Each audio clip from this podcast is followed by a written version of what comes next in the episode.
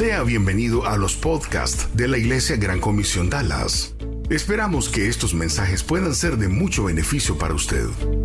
Si desea más información, puede conectarse a igcdallas.org. igcdallas.org. Nos encantaría ponernos en contacto con usted. A continuación, le presentamos una conferencia más de la Iglesia Gran Comisión Dallas. Mensajes prácticos para su vida. Una iglesia diferente.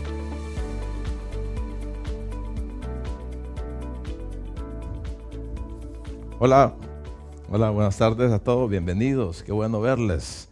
Gracias por estar aquí. Bienvenidos a todos los que nos visitan por primera vez, qué bueno. Por segunda vez veo otras caras ahí conocidas.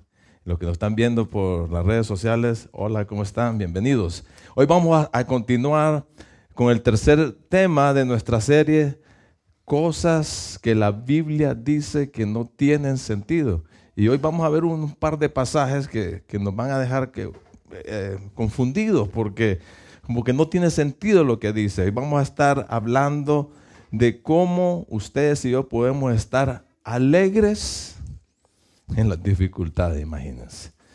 Así es, hoy vamos a hablar de eso. Pero antes vamos a, orar si me, si me acompañan, por favor. Señor, gracias por lo bueno que eres, Señor. Gracias por permitir estar reunidos aquí esta tarde y queremos, eh, queremos pedirte, Dios, que puedas hablar a nuestro corazón, que podamos entender, Señor, eh, lo que dices tú en, tu palabra. Señor, que, que salgamos aquí convencidos de que podemos tener gozo en medio de la adversidad. Señor, guíanos, habla nuestro corazón, danos entendimiento, Dios. Que tu Espíritu nos guíe. En el nombre de Cristo Jesús. Amén. Bien, hace, yo me he vuelto un poco histórico estos últimos días, hace 30 años, estaba yo alistando, era un sábado, me acuerdo, me acuerdo muy bien me estaba listando para ir a ver a, mi novia, pues, a Patty. Hace 30 años fue eso. No crean que los lobos salen los días también. Entonces, este, pues me, alisté, me cambié, iba bien, bien arreglado. Ustedes saben, va, un novio con su novia. Y, y este, es más, me acuerdo que llevaba una camisa blanca y tenía que, no, no tenía carro, tenía que tomar un autobús o un taxi para, para ir a su casa. Eh, pero en el trayecto ah, de tomar ese taxi o autobús, pues había que caminar bastante. Y entonces yo iba caminando, iba alegre, bien perfumado y todo eso, bien bañadito, bien cambiadito. Y de repente, en el trayecto, me empezó a caer una gotita de agua. Dijo, hijo, digo, bueno, va a llover. Entonces apresuré el paso, pero cada paso que daba caía más fuerte el agua. Llegó un momento en que en la mitad del trayecto no había llegado todavía a, tomar el autobús, donde pasaba el autobús. Y recuerdo que en esa área donde estaba, estaban construyendo, estaban haciendo un, un puente de desnivel ahí. O sea que no había nada donde ir a cubrirme si llovía. Entonces estaba a mitad del camino y entre más caminaba, más caía agua. Digo, y llegó un momento en que yo me detuve, digo, ¿me regreso o continúo? Entonces decidí continuar, ¿verdad? Y caí entre, y otro paso que da es más fuerte, y se vino un montón de agua. Pero gracias a Dios, miré a mi alrededor, pues las casas ya están con cerco, no puedes entrar, no había dónde cubrirme, pero sí visualicé una volqueta a las que estaban trabajando ahí. Y ahí me fui a meter. Encontré un refugio en medio de aquella tormenta. Ahí lo encontré, ahí estuve hasta que se terminó. Claro, me mojé, me, enlodé un poco, pero, pero así me fui a ver a mi novia, a ver a Pati. Y así como me pasó a mí que de repente se vino una buena tormenta, así pasa en la vida. Así pasa, las dificultades llegan sin avisar. Vienen fuertes muchas veces, son difíciles, son desastrosas, las pasamos bien mal. Las pasamos bien mal. ¿Verdad? Y, pero, hay, pero hay que decidir qué hacer en medio de esas tormentas de la vida. Tenemos que reaccionar, no podemos quedarnos parados. Tenemos que ver dónde vamos a refugiarnos. Tenemos que ver, tenemos que decidir eso. Fíjense que hay, en la Biblia hay muchas promesas. Hay como, dicen que hay como seis mil, yo no las he contado, pero dicen como seis mil promesas, ¿verdad? Que Dios eh, nos asegura que va a cumplir, ¿verdad? Que nos va a cumplir.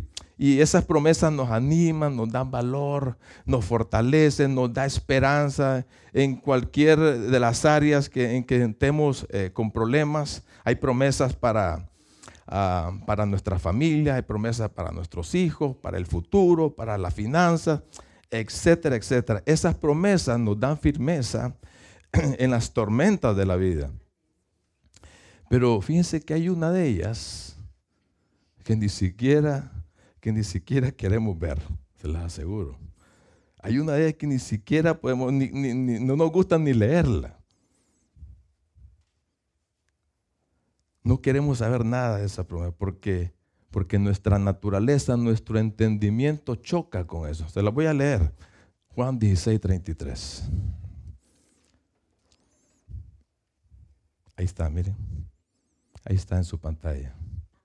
En el mundo tendrán aflicción. Es una promesa de Dios. Te lo está asegurando. Y la vemos a cada rato cumplida. ¿Para que sí? La vemos cada rato. Vemos, vas a tener aflicción, vas a tener problemas, vas a tener dolor, vas a tener tristeza, vas a tener heridas. ¿Quién ha experimentado eso en la vida? Yo creo que todo el mundo aquí. Ahora, la pregunta es, ¿cómo afrontamos esas dificultades que se presentan en la vida. ¿Qué vas a decidir? ¿Cómo las vas a manejar? ¿Cómo vas a reaccionar ante ellas? Nuestra perspectiva siempre determina cómo reaccionamos a los hechos que nos rodean, las cosas que nos suceden. La forma o la reacción eh, Ah, que tenemos ante cuando te dan una carta en el trabajo, te dicen, estás despedido. ¿Cómo reaccionas? Cuando tenés una dificultad en la familia, cuando tenés problemas de salud, cuando te dice el doctor, mira, tenés colesterol hasta los que, o sea, vas a exportar colesterol. Cuando te dice eso así el doctor, cuando todas esas cosas. ¿Cómo reaccionamos, ¿verdad? Cuando todo a tu alrededor se empieza a desmoronar, cuando las cosas no están saliendo como tú quieres, ¿cómo reacciona? Todo eso va a depender, nuestra reacción depende de nuestra perspectiva. ¿Con quién o en quién o cómo me voy a enfocar? A veces nuestra perspectiva Queremos, ah, queremos enfrentar las cosas a nuestra manera. Y, nos enfocamos muchas veces en el problema. Ahí estamos, metidos como que, como que agarrándonos con el problema. Y empezamos a tener quejas. Ay, esta cosa aquí, ¿por qué esto y por qué lo otro? Empezamos a argumentar. A veces reaccionamos emocionalmente. Nos enojamos. Nos enojamos, estamos bravos por lo que nos está pasando. A veces estamos amargados, nos angustiamos y muchas veces eh, nos preocupamos, muchas veces estamos frustrados, a veces nos deprimimos y al final de todo nos damos por vencidos. Cuando nos enfocamos, cuando nos enfocamos en las circunstancias. Todo eso sucede, todas esas emociones suceden cuando nos enfocamos en la dificultad, en el problema si ponemos nuestra mirada en esas dificultades, en esas situaciones difíciles, vamos a quedar atrapados en ellas y nos vamos a hundir. No sé si se acuerdan, eh, todo el mundo, yo creo que hasta en las películas sale, cuando, cuando Jesús iba caminando en, el, en el agua, sobre las aguas, y le dice a Pedro, ven Pedro, ven a mí. ven, camina. Y Pedro empezó entusiasmado a caminar e ir hacia donde Jesús. Pero cuando él volteó la mirada, quitó la mirada de Jesús y empezó a ver aquellas fuertes olas y sentir aquel viento huracanado, empezó, tuvo miedo y empezó a hundirse hasta que el eh, Pedro le dijo, ayúdame Señor. Cuando ponemos la mirada en las circunstancias, nos hundimos. No debemos de concentrarnos en las dificultades porque vamos a terminar abatidos, desolados y emocionalmente destrozados. Pero Dios tiene un buen camino, Dios nos da la forma correcta de afrontar las tormentas de la vida. La clave para encontrar gozo en la dificultad está determinado en aquello en el cual nos enfocamos. Vamos a ver un par de versos aquí que casi vienen diciendo lo mismo. En Santiago capítulo 1, versículo 2. Vamos a leer ese. Dice, hermanos míos, eh, Santiago, el medio hermano de Jesús, en, hebreo se, le llama, eh, se llama Jacobo. Este Santiago estaba a cargo de la iglesia de Jerusalén y en aquel entonces la iglesia estaba, estaba siendo perseguida. Dice, esta carta de Santiago está dirigida a las doce tribus de Israel, al pueblo de Israel, que andaban escondiéndose, que andaban siendo perseguidos para, para meterlos a la cárcel o tal vez para ponerlos en el circo romano, para exhibirlos, para, para hacer con ellos. La, la estaban pasando mal ellos. Una cosa difícil llevaba a la otra. Entonces, Santiago les exhorta, hermanos míos, considérense muy dichosos cuando estén pasando por diversas pruebas, diversas dificultades. Y voy a leer los otros que no están en la pantalla. Pablo tiene el mismo pensamiento, da la misma enseñanza en 1 Tesalonicenses 5, 5, 16. Si los que quieren anotarlo, dice, él dice, Él les exhorta, está siempre, oigan bien, siempre gozosos. Dice, está siempre gozoso. Siempre dice, abarca todo. En las, situaciones buenas y malas, siempre hay que estar gozoso. Y en Romanos capítulo 5, versículo 3, también él, Pablo, pasó por muchas, diversas dificultades y él se anota ahí él se toma en cuenta y anima a, la iglesia en Roma, le dice, también dice, nos alegramos al enfrentar pruebas y aflicciones. Pedro, el apóstol Pedro, toma el mismo pensamiento, la misma enseñanza y nos dice en 1 de Pedro 1, 7, dice, dice, no se sorprendan por las dificultades que atraviesan. O sea, e, eso pasa en la vida. Dice, en cambio, alégrense mucho. Alégrense mucho. Entonces, cuando yo miro eso, cuando ustedes miran ahí en sus pantallas de pasajes que está ahí, lo que hemos escuchado, que nos dice que tenemos que alegrarnos en las dificultades, nos ponen a pensar, ¿va? ¿Qué piensan? cuando miren ese pasaje. ¿Cómo me voy a alegrar yo en la dificultad? Eso es imposible. Eso es absurdo. Las dificultades y el gozo nunca se pueden mezclar como, como, el, como el agua y el aceite. Nunca van de la mano. eso es imposible para nuestro propio enfoque. A menos que entendamos la perspectiva de Dios, el enfoque que Dios le da. Tenemos que entender, un poco, el, entendámoslo bien. Aquí no está diciendo que nos alegremos por las dificultades. Es que el doctor me, me, detectó diabetes. ¡Ay, qué rico! Eh, tengo diabetes. No está diciendo eso. Nos dice no nos está diciendo que disfrutemos del sufrimiento, que, que, estemos alegres en el dolor eh, cuando estamos en angustia. O tampoco nos está diciendo que pretendamos que seamos unos mentirosos, que finjamos que estoy, que vaya, se, me quemó la casa, por ejemplo. Y, le pregunta, hey, ¿estás bien? No, no, me ando tranquilo. No, no, se trata de fingir cuando en verdad le estás pasando mal. Tampoco es, es tener complejo de mártir, ¿verdad? Porque a mí me gusta sufrir porque me, vuelvo más espiritual, Tampoco es eso. No hay, que ser eh, masoquistas, ¿verdad? Lo que está diciendo aquí es que podemos alegrarnos en, en la dificultad, en medio de las circunstancias. Esa es la diferencia. Entonces Santiago, tanto Santiago, Pablo, Pedro, nos está diciendo que podemos estar felices, que podemos estar dichosos, gozosos, alegres, hasta en los tiempos difíciles.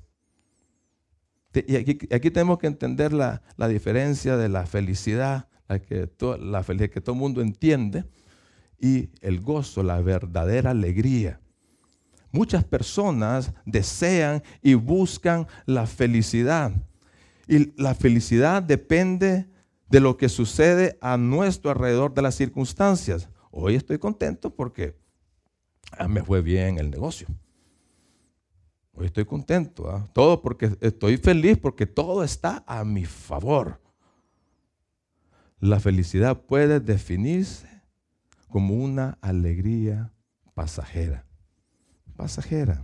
Pero cuando viene la dificultad, bye bye, se termina todo eso.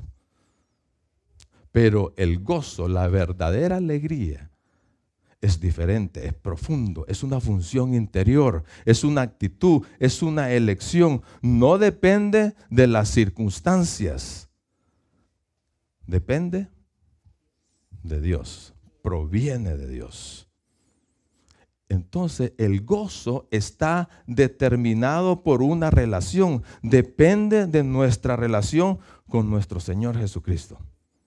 Ahí empieza. Empieza cuando recibimos al Señor como nuestro Salvador personal, cuando creemos que Él murió en la cruz por todos nuestros pecados y que resucitó el tercer día y que nos regala la vida eterna, que no tenemos que hacer absolutamente nada. La salvación es un regalo. Ahí empieza. Eso es, grandioso. Eso es, algo maravilloso. Es, es cuestión de alegrarse por eso. Miren lo que dice. Y continúa. El gozo se, se va a mantener, se va a cultivar manteniendo esa relación con el Señor. Voy a leer un pasaje en Filipenses 4:4. Antes de leerlo, Pablo está, es el que escribió esta carta. Se le dice la carta del gozo, de la, de la, felicidad interior, porque 19 veces habla de, el apóstol ahí de, de regocijarse, de tener gozo. ¿Y sabe dónde estaba Pablo cuando escribió esa carta? Estaba en la cárcel. En la cárcel no es un lugar para encontrar la felicidad. ¿Estamos de acuerdo ahí? Claro que sí, claro que no. Pero él aprendió a estar contento en cualquier situación en que se encontraba porque su gozo, su verdadera alegría dependía no de las circunstancias, dependía del Señor. Él estaba enfocado en el Señor. Dice Filipenses 4:4, un pasaje bien corto pero bien profundo. Dice, estén siempre llenos de alegría en el Señor. Lo repito, alégrense, alégrense. ¿En quién tienes que alegrarte? A ver si le entienden el pasaje. Es bien fácil de entenderle. ¿En quién tienes que alegrarte? Eh, eh, no lo escucho. Con convicción. ¿En quién tienes que alegrarse? En el Señor, ¿verdad? Ahora, si te vas a alegrar en el Señor, ¿te vas a alegrar en el Señor cuando estás pasando cosas buenas? Y cuando estás pasando cosas malas, difíciles, tenés siempre, porque dice, estén siempre, siempre. Es en Dios que encontramos la verdadera alegría. Es en Él, exclusivamente en Él y solamente en Él. Ahora, ¿por qué? Porque, porque en Él encontramos la fortaleza. Nehemías 8:10 dice, el gozo del Señor es, es mi fuerza, es nuestra fortaleza, es la que nos da la fuerza para poder seguir adelante. En Él podemos sentir calma en nuestro interior. Podemos experimentar la paz en medio de aquellas, de aquellas fuertes tempestades. Él es nuestro refugio, en Él encontramos seguridad, en Él podemos confiar porque nos, eh, porque nos llena nuestro corazón, porque sabemos quién es Dios. Él es Dios poderoso. Él está por encima de todas nuestras circunstancias, de todas nuestras cosas adversas, de las peores que se pueda imaginar. Él está por encima de eso. Él tiene el control, Él es un Dios soberano. Él es capaz de calmar tu tormenta. Él es capaz de hacerlo. Ahora, si queremos experimentar el gozo, si queremos experimentarlo a diario, tenemos que estar conectados a Él. Porque el gozo es un fruto espiritual. Es, como lo menciona Gálatas 5:22, el gozo es un fruto del Espíritu, como lo es el amor, como lo es la paz, como lo es la paciencia, la mansedumbre, la bondad, el dominio propio es un fruto del Espíritu. Y tenemos que dejar que Jesús controle nuestras vidas, que Él se apodere de nuestra vida. Y para eso debemos de acercarnos a Él en todo tiempo, en todo tiempo. No, eh, aun cuando estemos en la peor de las dificultades, tenemos que acercarnos a Él. No dejemos que, las dificultades... Eh, nos arrastre y terminamos distanciados de Dios, tenemos que acercarnos a Él. Tenemos que estar conectados a Él. Juan, Juan 15, 4 dice lo siguiente. Ciertamente está Jesús hablando y comparando el, árbol de la uva, comparando con nuestra relación, la vid. Dice, yo soy la vid, o sea, yo soy el tronco, dice Jesús. Ustedes son las ramas los que permanecen en mí y yo en ellos producirán mucho fruto porque separados de mí no pueden hacer nada. Dice, tenemos que permanecer. La palabra permanecer es estar pegado. Una rama tiene que estar pegado en el tronco, tiene que estar conectado. De otra manera, ¿qué pasa? Se muere. No pasa nada. No da fruto, se va a morir. No va a pasar nada en nuestra vida si no estamos conectados con Dios. No vas a cambiar tu vida si no estás conectado con Dios. No va a haber gozo si no estás pegado con Dios. Mantén una relación estrecha con el Señor. Búscalo, búscalo en oración. Búscalo en oración, lee las escrituras, lee su palabra, permite que Él te hable, permite, permite que Él hable a tu corazón, escúchalo escúchalo, ponle atención, hazle caso al Señor. Y vas a ver los resultados. Las dificultades de la vida se constituyen en un puente a una relación profunda con Dios. Y es ahí, en las dificultades, donde el Señor hace grandes cosas, grandes maravillas en nuestra vida. Dios empieza a obrar en medio de ellas, en medio de ellas. Así que cuando estés dentro de una tormenta, en medio de una tormenta, tú puedes elegir, tú puedes decidir, así como lo dice Dios, me voy, me mojo o busco un refugio. Te puedes elegir, tú puedes elegir echarte a morir por lo que te está pasando, enfocarte en los problemas, en la dificultad o experimentar el gozo del Señor. Hay un ejemplo en la escritura bien claro. Pablo, Pablo con Silas. Están Hechos, Hechos 16, 25. Pablo y Silas andaban, andaban este, testificando ahí en, la ciudad de Filipo. De repente lo agarraron y los fueron a meter a la cárcel, en lo más profundo de la cárcel. ¿Y saben lo que pasó ahí? No, no, se pusieron a, quejarse. Ah, qué bruto que somos andar hablando. No dijeron nada de eso. Empezaron a orar, empezaron a cantar. Eso es tener gozo. En medio de una cárcel, en un lugar oscuro. No sé lo que está pasando en tu vida hoy. No sé cuáles son tus circunstancias, pero tú puedes elegir estar alegre, estar gozoso. En tus manos está. Cuando elegimos el gozo, nuestra vida, nuestra vida cobra sentido. Nuestra vida será más plena. Vamos, voy a exagerar un poco, vamos a ser las personas más positivas del mundo, a pesar de estar en dificultades. Ahora, ¿por qué razón tanto Santiago, Pablo y Pedro nos dicen que nos alegremos en la, dificultad? ¿Qué hay detrás de todo eso? Miremos tres razones, vamos a ver tres razones. ¿Por qué razón debemos alegrarnos en la dificultad? La primera razón, Dios está a nuestro lado. Dios está a nuestro lado todo el tiempo. Dios está con todos aquellos que creemos en Él. Ahí está a nuestro lado. Esa ha sido su promesa. Esa es la promesa que nos ha dado. Yo voy a estar con ustedes hasta el fin del mundo. No importa cuáles sean tus problemas, tus dificultades, lo que estés pasando ahorita, tú no estás solo, no estás solo. Dios nunca te va a abandonar.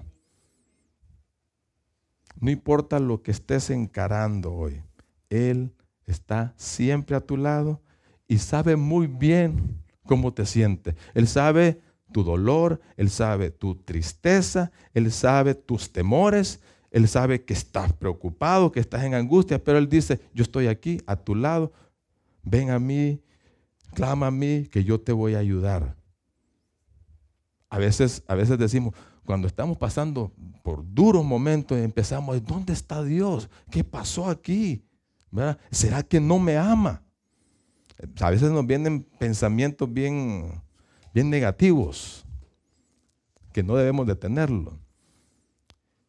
Y la respuesta para esos tipos de preguntas que a veces nos hacemos está en Romanos 8. La respuesta, Romanos 8:35. Se los voy a leer, no está ahí en la pantalla dice, empieza Pablo a hacer preguntas. ¿Acaso hay algo que pueda separarnos del amor de Dios? ¿Qué contestarían ustedes? ¿No? ¿Será que Él ya no nos ama si tenemos problemas o aflicciones? Si somos perseguidos o pasamos hambre o estamos en la, en la miseria o en peligro o bajo amenaza de muerte? Claro que no. A pesar de todas esas cosas, nuestra victoria es absoluta por medio de Cristo, quien nos amó. Versículo 38. Y yo estoy convencido de que nada podrá jamás separarnos del amor de Dios, ni la muerte, ni la vida, ni ángeles, ni demonios, ni nuestros temores de hoy, ni nuestras preocupaciones del mañana, ni siquiera los poderes del infierno pueden separarnos del amor de Dios. Ningún poder en las alturas ni en las profundidades. De hecho, nada en toda la creación podrá jamás separarnos del amor de Dios que está revelado en Cristo Jesús, nuestro Señor. Dios está a tu lado mostrando su amor incondicional. Todo el tiempo, todo el tiempo. Hay, una, hay un ejemplo muy bueno. Eh, está en Marcos 4:35 donde, donde Jesús le dice a sus discípulos, hey, pasemos, pasemos, eh, crucemos este lago vayamos a la otra orilla. Y se subieron en, una barca. Y iba Jesús con sus discípulos. Y en medio del lago empezó azotar la tempestad. Fuerte viento, fuerte ola. Y Jesús dormido. Jesús dormido. Y muchas veces pensamos que, que cuando estamos pasando por dificultad, ah, Jesús debe estar dormido. No, no está haciendo caso. Pero no, no es así. Jesús está en tu barca. Tú vas Jesús está en la misma barca que, eh, que, tú vas. Dice, lo despertaron, le fueron a clamar, le fueron a gritar, levántate. Jesús calmó la tempestad. Esa historia nos enseña que Él está en el barco contigo, responde al clamor de, que tú, lo que tú le digas, al igual que Jesucristo no abandonó a sus discípulos, Jesús nunca te abandonará en medio de las dificultades. Nunca. Y un último pasaje para reflexionar aquí, Isaías 43, 2, dice lo siguiente, ese es, ahí está, cuando pases por aguas profundas, yo estaré contigo. Cuando pases por ríos de dificultad, no te ahogarás. Cuando pases por el fuego de la opresión, no te quemarás. Las llamas no te consumirán. Ahora te pregunto, ¿qué aguas profundas estás pasando hoy? ¿Qué es lo que te oprime? ¿Qué es lo que te está agobiando? Dios está contigo. Dios está contigo. Nada te puede agobiar. Nada te puede destruir, nada ni nadie te puede hacer algo. Sea lo que sea que estés pasando ahorita, que estás pasando hoy, nunca estás solo. Grábate eso, nunca estás solo. Esto es una razón para regocijarse, ¿no creen ustedes? Eso es una razón para sentirse gozo. El gozo no es la ausencia del sufrimiento, no es la, no es la ausencia de las dificultades, sino es la presencia de Dios en medio de la dificultad. ¿Verdad que sí? Así es, es el gozo. La segunda razón, tenemos esperanza. No es la vecina, tenemos esperanza. Alégrense por la esperanza segura que tenemos, decía Pablo en Romanos 12, 12. Alégrense por la esperanza segura que tenemos. La esperanza.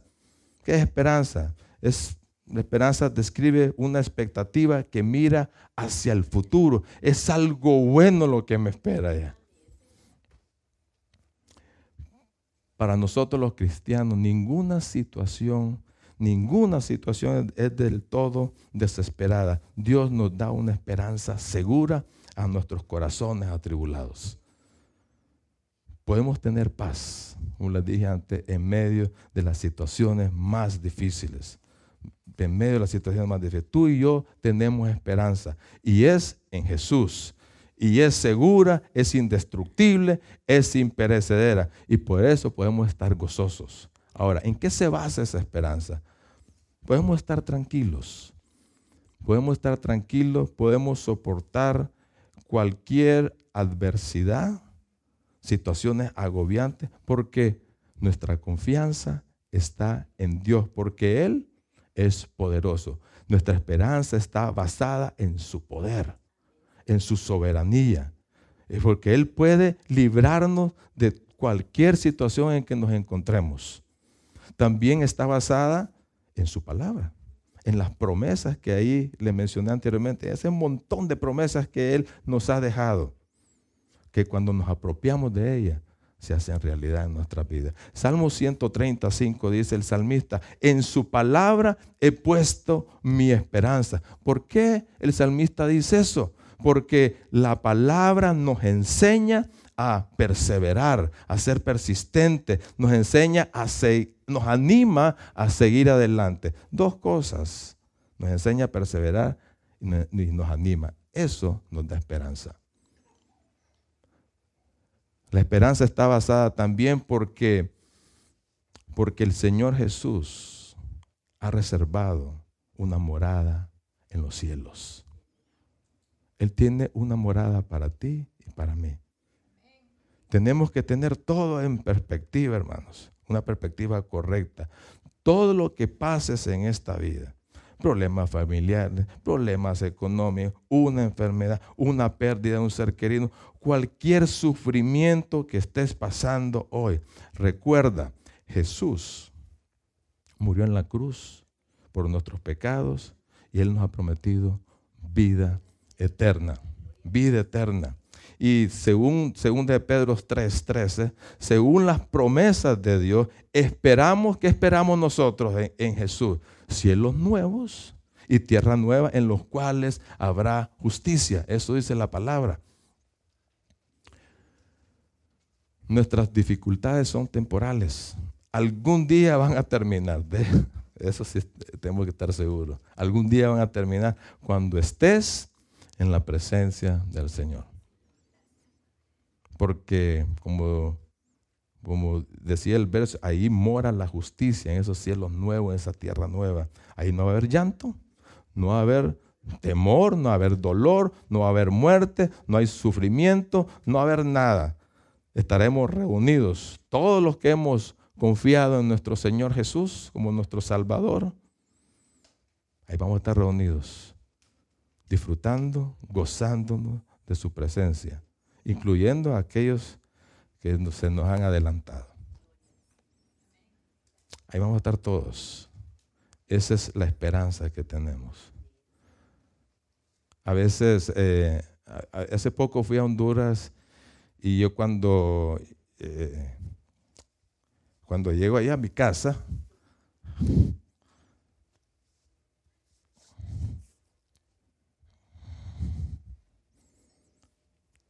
eh, falta mi papá ahí, el, que sus palabras y todo eso. Hay, hay ah, hablamos con mi hermana, falta el viejito. Y este, y hay recuerdo, hace dos días que cumplió mi hermano cuatro años de muerto también. Y hay recuerdo, hay tristeza, hay llanto, pero hay esa paz, hay esa paz que, eh, esa tranquilidad que, lo, que voy a volverlos a ver. Y esa, es esa esperanza. Y ahí está cuando tengo esa esperanza viva, ahí sale ese gozo. Ese gozo que es bien difícil de explicar, que está ahí adentro.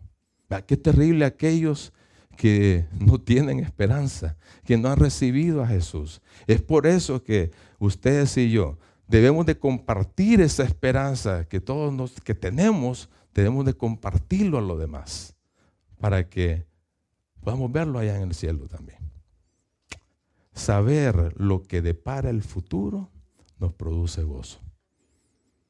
Saberlo bien, tener la perspectiva correcta. La tercera razón, Dios tiene un propósito. Dios tiene un propósito. Él tiene un plan. El propósito de Dios es más grande que tus problemas, es más grande que nuestro dolor necesitas dejar de ver el dolor temporal y ver el beneficio a largo plazo en tu vida. Miren lo que dice Romanos 3. Eh, perdón, Romanos 5, versículo 3. Ya lo habíamos leído en la primera parte, vamos a, leer el versículo 4 también. Pero hay más, pero hay más. Podemos sentirnos felices aun cuando tenemos sufrimiento, porque los sufrimientos nos enseñan a ser pacientes. Si tenemos paciencia, nuestro carácter se fortalece y con un carácter así, nuestra esperanza aumenta. Santiago dice casi lo mismo en Santiago 1, 3 y 4. Ustedes ya saben que así se pone a prueba su fe y eso los hará más pacientes. Ahora bien, la paciencia debe alcanzar la meta de hacerlos completamente maduros y mantenerlos sin defecto. Pregunta, ¿cuál es el propósito de tu problema, de tus dificultades? ¿Cuál es, es ese propósito? Dios quiere que aprendas algo. Dios quiere. Dios no quiere que pases por la dificultad bien mojadito y que al final quedes en lo mismo. Dios quiere que aprendas algo. Cada tormenta es una escuela. Cada prueba es un maestro. Cada experiencia es una educación. Cada dificultad es para tu desarrollo. El sufrimiento puede ser productivo en manos del Señor. Produce carácter, produce crecimiento en tu vida. Si estás pasando por alguna dificultad justo ahora, puede ser una enfermedad, puede ser un problema financiero, un problema relacional. Dios te está diciendo, hey, tranquilo, no te rindas, no te rindas. Esta es la oportunidad de crecer. Crece. Cumple el propósito de la dificultad, siendo más y más la persona que Dios diseñó que fueras. dice que las, el sufrimiento produce paciencia. ¿Qué es paciencia? La paciencia, la palabra griega quiere decir permanecer bajo presión o manejar bien la presión, aguantar, aguantar los, las fuertes tormentas, de nunca darse por vencido, de persistir. Y cuando, y cuando eh, eh, tenemos paciencia, se produce carácter también. Produce carácter en nuestra vida, produce madurez en nuestra vida. Dios quiere convertirte en una persona que sea paciente y tengas carácter que seas una persona madura y completa, íntegra. Dios usa las dificultades de la vida para moldearte, para moldearte. Nada ocurre por accidente. Lo que te está pasando hoy no es por accidente o Dios se, descuidó o se pasó por alto. ¿ah? No, Dios está en control de todo en nuestras vidas. Nada lo toma por sorpresa. Dios sabe lo que está pasando en cada uno de nosotros y quiere trabajar en tu vida. Nada viene en la vida de un hijo de Dios sin el permiso de Él. Y no estoy diciendo que todo lo que te ocurre es la voluntad perfecta de Dios. No, va. Porque muchas veces las cosas difíciles que nos ocurren es por decisiones nuestras. ¿Verdad? Es por decisiones muertas. Hay muchas cosas que no son la voluntad perfecta de Dios. A veces si sales corriendo ahí por el highway, andas como loco, pasado de velocidad y de repente vas a chocar o te das vuelta. Eso Dios no quiere que hagas eso. No es la voluntad de Dios. Si alguien viene y, te empieza a insultar así de repente y te, te, dice lo que te vas a morir, eso no es la voluntad de Dios. Alguien te puede hacer daño de diferentes maneras, pero esa no es la voluntad perfecta de Dios. Pero eso sí, Dios tiene una voluntad permisiva. Dios tiene una voluntad permisiva. Si salgo, por ejemplo, y me pongo a hacer cosas inadecuadas, yo voy a pagar las consecuencias.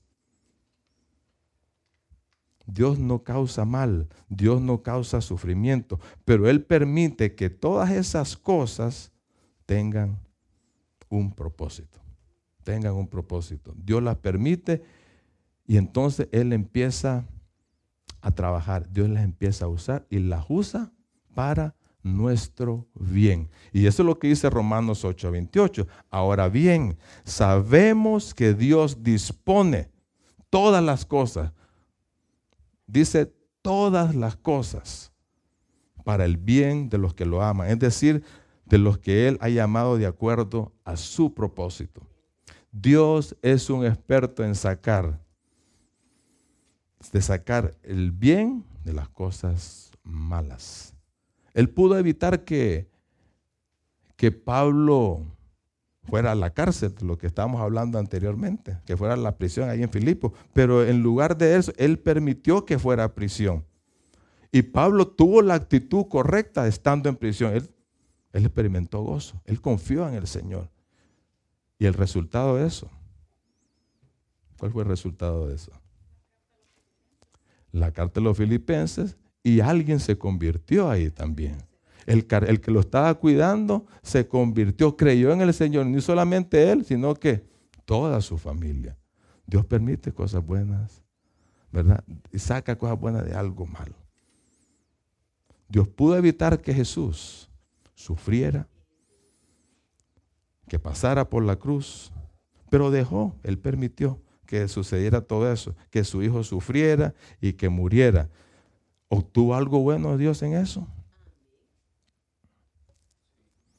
Aquí estamos todos nosotros. Y sigue dándole esperanza a todo el mundo. Siempre obtiene algo bueno de las cosas malas, de las cosas difíciles. Las cosas, a veces, a veces uno está pasando por cosas, eh, por situaciones bien difíciles, diciendo, Señor, sácame de esto, sácame, ya no quiero, no, quítamelo de encima. Las cosas que más deseas que, que sean removidas de tu vida son a menudo las cosas que Dios usa para darte forma y convertirte en la persona que Él quiere que seas. Él quiere usar ese problema que tienes, esa dificultad que tienes, para el bien en tu vida. Que no te olvide eso. Siempre hay un propósito detrás de todas nuestras dificultades. Siempre hay un propósito. Hay que entender también que las dificultades no producen paciencia, no producen carácter, madurez, esperanza, así de, manera automática. Yo conozco personas que han pasado por problemas relacionales, problemas eh, financieros, de salud, y han estado sufriendo. Ha expresado amargura, hay, dolor, hay lágrimas. Sin embargo, no han producido nada en sus vidas. Es más, se han vuelto arrogantes, eh, amargados, tensos, frustrados. ¿Sabes por qué?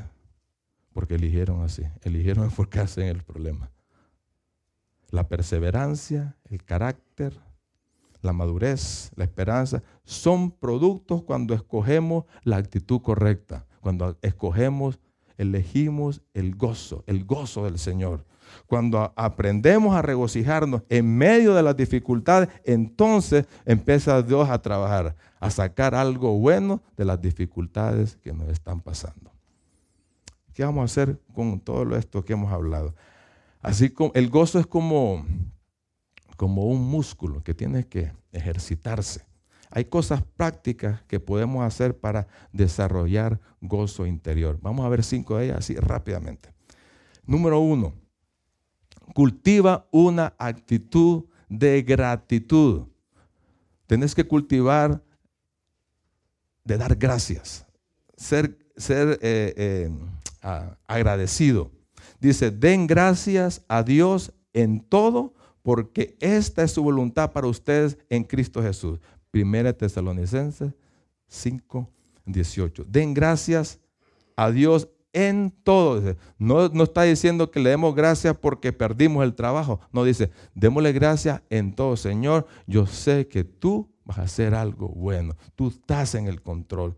Podemos agradecerle a Dios por todo lo que hace en nosotros. Busca manera de expresar gratitud y vas a notar la diferencia en tu vida. Eso va a producir gozo. Número dos, ya Marlon habló el domingo anterior de esto, da generosamente. El dar genera gozo.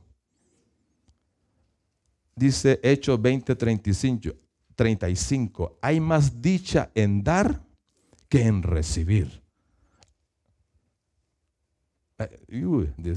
Pero ya Marlon lo explicó. Hay mucho, hay mucho que les cuesta dar, que les, estamos hablando de dinero. Hay muchos que les cuesta dar, que les pesa dar, que les pesa dar una ofrenda. a veces lo hacen con tristeza, con pesar. Y hay un pasaje ahí en 2 Corintios 9, 7 que dice lo siguiente, no tenemos que dar con tristeza ni por obligación. Dios ama al que da con, con alegría. Hay que dar con alegría. Nuestra ofrenda, nuestra ofrenda determina cuánto Dios puede hacer en nuestras vidas. Dice Malaquías, acuerda Malaquías 3:10, traigan, dice, todos los diezmos al templo y hay alimento en mi casa. Y pruébenme en esto, dice, porque yo, cuando lo hagan, yo voy a abrir las ventanas del cielo y van a recibir bendición hasta que sobreabunde. Decía un campesino, un campesino dijo lo siguiente, yo paleo para el almacén de Dios y Él palea para el mío. Pero la gran diferencia es que la pala de Dios es más grande que la mía. El dar da gozo. Y cuando damos es cuando más recibimos. Número tres, otra práctica para ejercitar el gozo. Sé un servidor. Malo también habló de eso. Albert Einstein dijo lo siguiente, la única vida que merece la pena vivir es una vida de servicio a los demás. El gozo viene cuando dejamos de concentrarnos en nosotros mismos, de ser egoístas, para concentrarnos en ayudar a los demás. Un servidor siempre anda pensando, ¿en qué puedo ayudar hoy? ¿En qué puedo ayudar? Tiene esa actitud. Hay mucha necesidad a nuestro alrededor. Busca servir. El Salmo 112 dice, servid a Jehová con alegría. Cuando servimos a los demás, estamos sirviéndole al Señor. Número cuatro, invierte tiempo en la palabra de Dios. El Salmo 119, 111 dice lo siguiente, tengo tu palabra como herencia eterna, porque ella, dice, ella me alegra el corazón. Jeremías 15, 16 dice lo, casi dice igual, fueron halladas tus palabras y yo las comí. Tus palabras fueron para mí el gozo y la alegría de mi corazón.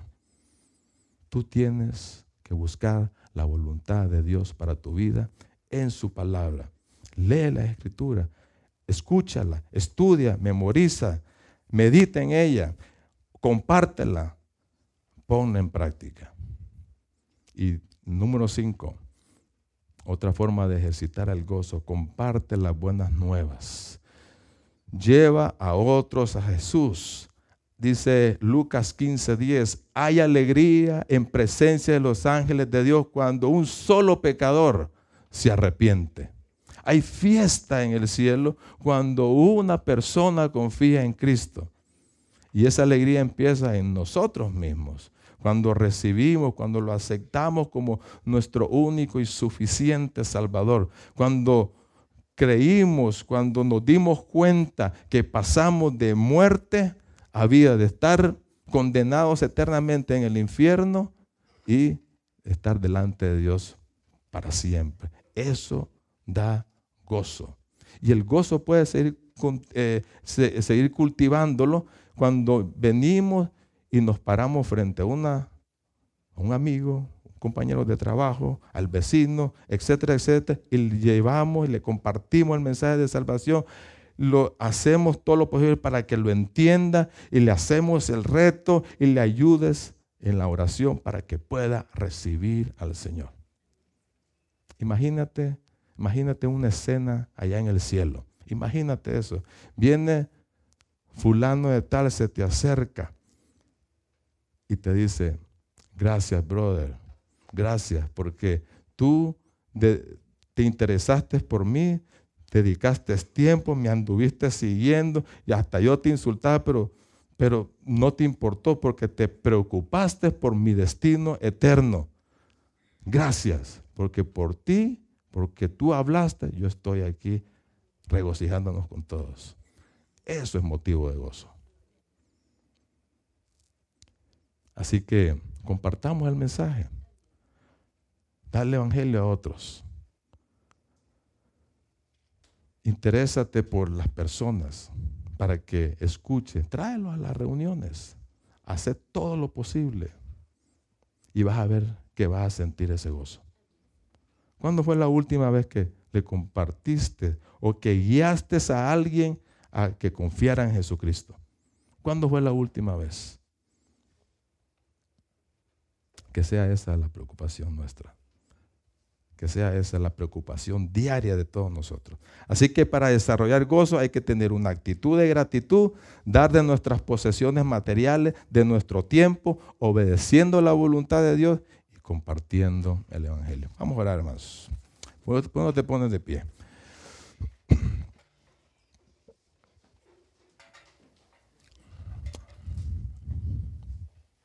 Señor, Qué bueno, Señor, que tenemos una salida en las dificultades, Dios. Tú estás ahí. No estamos solos. Y tú nos das esperanza, Señor.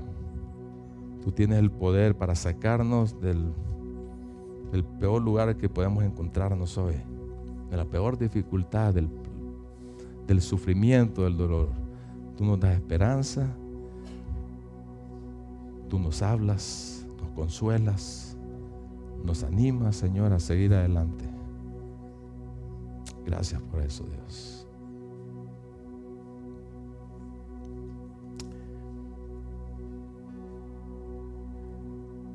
Y gracias, Señor, porque porque tú estás trabajando, tú tienes un propósito en esa dificultad que estamos pasando. Tú vas a hacer algo bueno. Tú vas a hacer, lo vas a transformar en algo para bien. Señor, danos esa tranquilidad, esa paz. Que tus manos poderosas, que tus manos de amor hagan lo que quieran para en nuestras vidas, para poder transformarnos, para poder eh, tener carácter, para lograr la madurez que tú quieres para, para transformarnos a la imagen de tu Hijo Jesús. Gracias Señor. Gracias porque en ti encontramos gozo, encontramos esa, esa tranquilidad interna. Señor, ayúdanos siempre a elegir en cualquier situación en que nos encontremos ese gozo, esa alegría que solamente tú la puedes dar. Haznos personas agradecidas, haznos personas dadivosas, serviciales.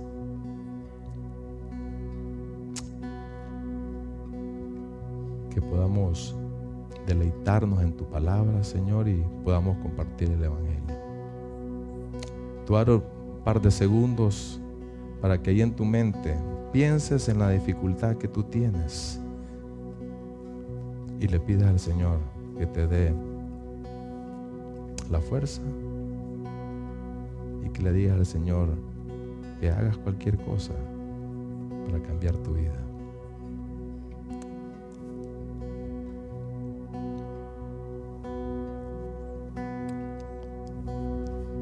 Señor, estamos delante de ti, delante de tu trono, Señor, donde hayamos gracia, donde hayamos consuelo, donde hayamos el oportuno socorro. Tú eres nuestro auxilio en las tribulaciones, Señor. Tú eres el que nos ayuda. Eres el único. Todo nuestro dolor, todo nuestro sufrimiento, toda nuestra tristeza, nuestro llanto, nuestros problemas, nuestras angustias, te las dejamos a ti, Señor. Transfórmalas en algo positivo. Gracias, en nombre de Cristo Jesús. Amén.